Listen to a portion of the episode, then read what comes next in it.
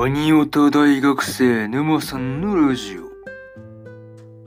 どうも、沼さんです。えー、今回ですね、えー、リゼロ2期の14話ですね、えー、まあ、1期から通していくと39話になるんですが、えこちらの感想を語っていこうと思います。はい。なのでね、え気軽に聞いていっていただければなというふうに思います。はい。というわけでね、早速、あらすじから入っていくわけですが、え聖域に降りかかる惨劇、そしてロズワールの屋敷やアーラム村を狙うエルザたち、次から次へと襲い来る脅威のすべてが残酷に仕組まれた罠であることを告げられたスバルは、どうしようもない八方塞がりな状況に絶望してしまう。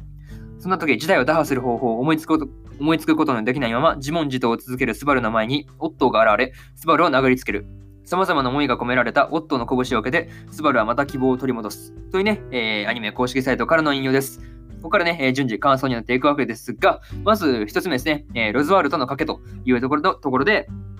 えー、オットーにね、あの心の中をまあ打ち明けたところでね、まあ、スバルがだいぶ調子を取り戻したようでね、まあ、だいぶそうですね、その辺が安心したなというところなわけですが、まあね、本当そのままの勢いでそうですね、スバルがロズワールに賭けを申し込むっていうのが、なんていうのね、あの、吹っ切れた感じが出てて、すごい良かったなというふうにそうですね、思いました。なんかね、そう、すごい吹っ切れて一気にバッといったんで、ね、なかなかその辺が良かったなというところと、あとはそうですね、あの、スバルがね、あの、ロズワールに関して心の中で思うことと、その目的達成ですよね、のためのことで、なんか、うん、その辺を、なんていうのね、あの、公私混同することなく、その辺をちゃんと切り分けれてるのがすごいなというところですよね。なかなか、そう、ほいほいロズワルってなかなか許せないんじゃないって思うんですけどね。そうそうそうそうそうそう。って思うんですけどね。まあ、その辺を切り分けてるあたり、スバルすげえなっていうのは純粋に思いましたね。うん。まあね、このスバルとロズワルの賭けがどうなっていくのかっていうのがね、すごい楽しみになってきたというところがね、すごい感想です。はい。っていうね、えー、一つ目の感想である、えー、ロズワルとの賭けというところですね。で、次、二つ目ですね。えー、リュウズさんとの話というところで、えー、スバルがね、リュウズさんの元に向かったわけですが、まあ、ここでね、ついにその名前をそうそうやっと聞いたんですよね。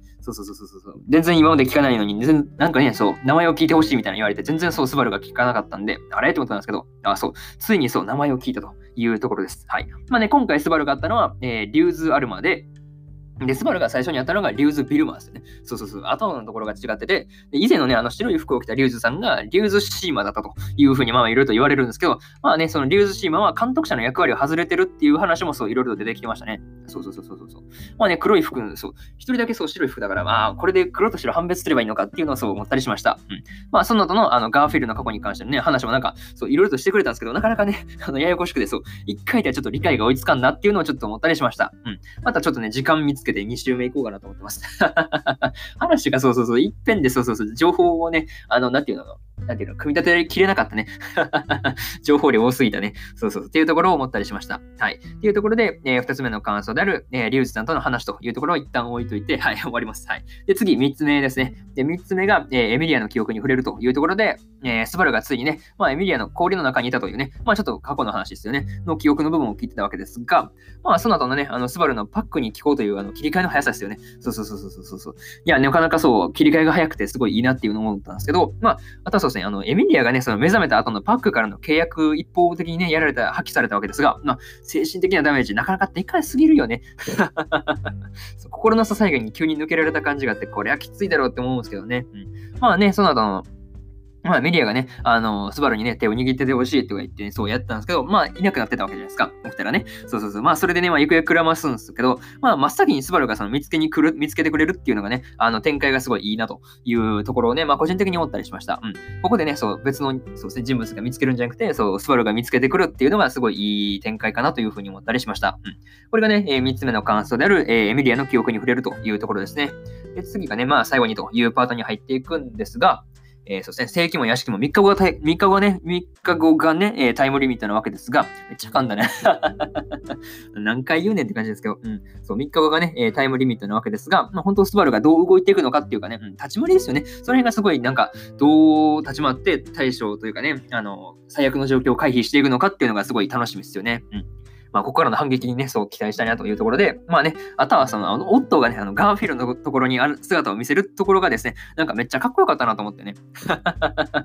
そうそうそうそう、主催者がね、そう、いない間のね、まあ、そうですね、大変わりですよね、そう、務め、務めるところのね、ところがすごいかっけえなって思ったんですけど、あの、最後のね、キリって言ったところで終わったんですけど、まあ、いや、そこいいよね。そう。でね、まあ、そこで、オットとね、ガーフィールがどんな話するのかとかですね、